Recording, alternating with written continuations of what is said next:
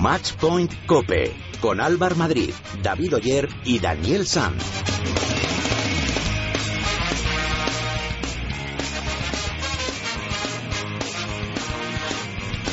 Muy buenas, ¿qué tal? ¿Cómo estáis? Bienvenidos al programa especializado en tenis y en pádel de cope.es. Bienvenidos al segundo capítulo de Matchpoint Cope.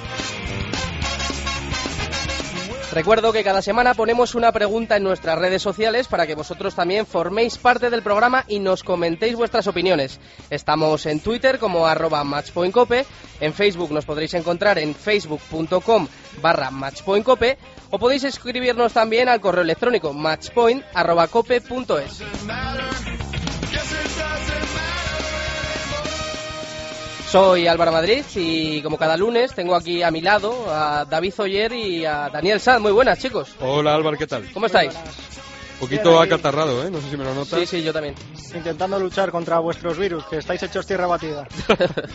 bueno, en este segundo capítulo vamos a hablar con uno de los integrantes de la pareja ganadora del World Padel Tour de Tenerife y número uno del mundo durante 14 temporadas, Juan Martín Díaz que además anunció hace un par de meses su separación como pareja profesional de Fernando Velasteguín para la temporada que viene.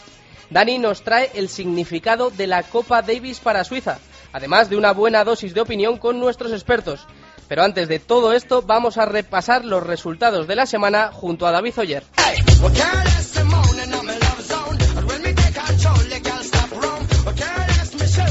Nos hemos quedado con la miel en los labios este fin de semana por partida doble. Ayer David Ferrer disputaba la final del Master de Viena, lo tuvo muy cerca, pero al final sucumbió ante Andy Murray por 5-7, 6-2 y 7-5.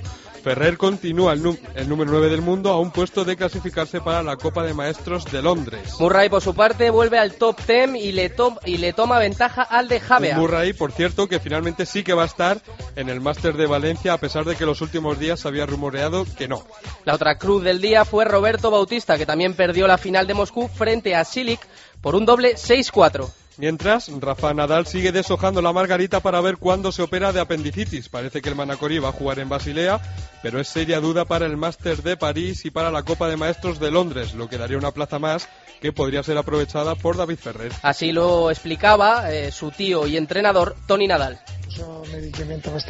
Médicamente está controlado y el tema es saber ahora cuándo se hará la operación. Si se hace después de París o si se hace antes, no lo sabemos. Hemos entrenado un poco y ahora vamos a Basilea. Luego ya veremos cómo, cómo va. Los médicos han dicho que por lo de los medicamentos no hay problema. Además, en el caso Nadal existen informaciones contradictorias de última hora. Unas dicen que esta mañana ha entrenado bien antes del debut de esta tarde en Basilea, pero otras apuntan a que mañana puede volver a España y operarse. Todo eso en el cuadro masculino. En el cuadro femenino la noticia positiva es que Garbiñe Muguruza ha elegido representar a España en lugar de a Venezuela en los torneos internacionales, así que Conchita Martínez ya puede contar con ella para las eliminatorias de Copa Federación Muguruza, que va a disputar además esta semana la Copa de Maestras en la modalidad de dobles junto a otra española, Carla Suárez. Hoy se sortea el cuadro y veremos en qué grupo quedan las españolas que actualmente son la pareja número 8 del circuito. Pero la Copa de Maestras comienza comienza hoy con los enfrentamientos individuales del grupo rojo. Hoy juegan Serena Williams contra Ivanovic y Halep frente a Bouchard.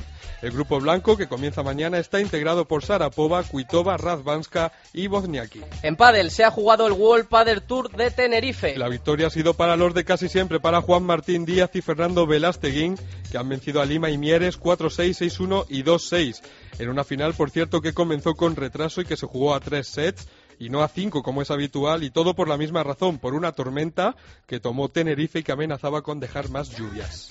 Estas eran las impresiones de Vela tras ganar la final. En el primero yo creo que más o menos estuvo parejo, pero después en el segundo ellos hicieron un gran set y nosotros bajamos mucho la intensidad, no sé por qué, y en el tercero como que pasó un poquito todo lo contrario, entonces salió un partido con muchos errores y eso, pero bueno, la verdad que súper contento de ganar un campeonato más. La otra cara de la moneda es la de los príncipes Lima y Mieres que salieron derrotados. Estas serán las impresiones de Palo Lima después del partido. Creo que en el tercer set nosotros, yo no jugué muy bien, eh, bastante mal, para decir la verdad, y cometí muchos errores y contra ellos se paga muy caro. Ellos son, son una pareja muy buena y hay que estar siempre ahí. Yo no estuve en el tercero y pasó mucha factura. Nueva jornada en la Superliga masculina de tenis de mesa sin grandes novedades. El DKV Borges continúa líder con 5 puntos y los puestos de descenso los ocupan el Álamo con 2 y el Hispalis con 0 puntos. Hola, soy Nico Almagro y envío un saludo a los oyentes de Matchpoint Cope.